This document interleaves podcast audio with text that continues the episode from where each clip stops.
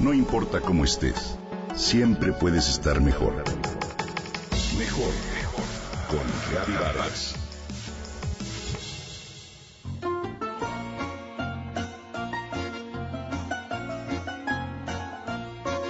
Infinidad de refranes rondan sobre la importancia de kasha, un alimento esencial en Rusia. Sopa de col y kasha es nuestro alimento. No se puede preparar kasha con él. Cuando es difícil trabajar con alguien, o bien ha comido muy poca kasha o tiene un lío en la cabeza. La palabra kasha viene del verbo triturar, frotar y simboliza el plato de grano triturado. Este vocablo fue escrito en las crónicas rusas del año 1239, así que como ves, bueno, tiene muchísima historia. Al comienzo de su existencia, la kasha era un plato líquido hecho a base de harina que con el tiempo comenzó a prepararse de grano entero de alforfón y con otros ingredientes muy particulares.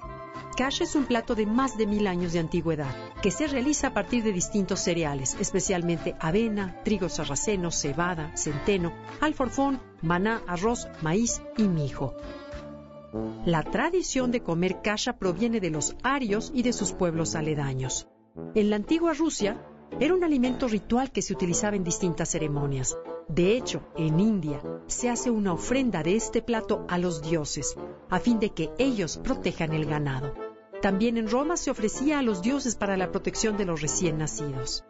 La cacha de cebada fue uno de los platos favoritos del emperador Pedro el Grande. En Rusia, la cacha acompañaba a la persona durante toda su vida, es decir, se preparaba este alimento para el día en que nacía, el día del bautizo, las fiestas religiosas, para su boda y finalmente para su funeral.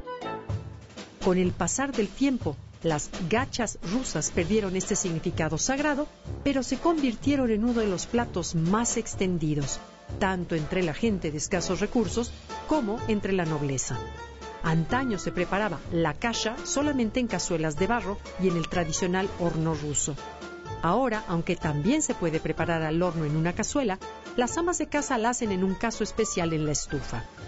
Los rusos, tanto niños como adultos, acostumbran comer la cacha de avena como desayuno. De esta forma evitan problemas de tracto intestinal, bajan su nivel de colesterol en sangre y por supuesto también la utilizan como la profiláctica de las enfermedades cordiales. La cacha de avena contiene silicio y zinc. El silicio es fundamental en la formación de tejidos, tanto en epidermis como a nivel muscular y el óseo.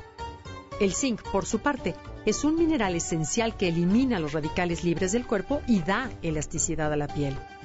Existen distintas maneras de preparar kasha, pero la receta básica es muy simple. Se hierve el cereal con agua o con leche y se le agrega azúcar. A partir de esta simple manera de prepararla, se van agregando ingredientes que hacen al platillo un tanto más sofisticado dependiendo del gusto. Pueden ser frutas como moras, mantequilla e incluso ingredientes salados como cebolla o setas. La kasha forma parte del folclore ruso y por supuesto es mencionada con frecuencia en los cuentos tradicionales y demás historias de origen ruso. Así, en uno de los cuentos populares, un avispado soldado supo engañar a una mujer y cocinó una kasha con una hacha, para lo que le pidió a la tacaña mujer un puñado de grano, una pizca de sal y un poco de mantequilla. Si bien la kasha figura en un sinnúmero de historias y cuentos, te lo platico porque, bueno, forma parte de una de las tradiciones más importantes de Rusia, nuestro ahora país anfitrión en el Mundial.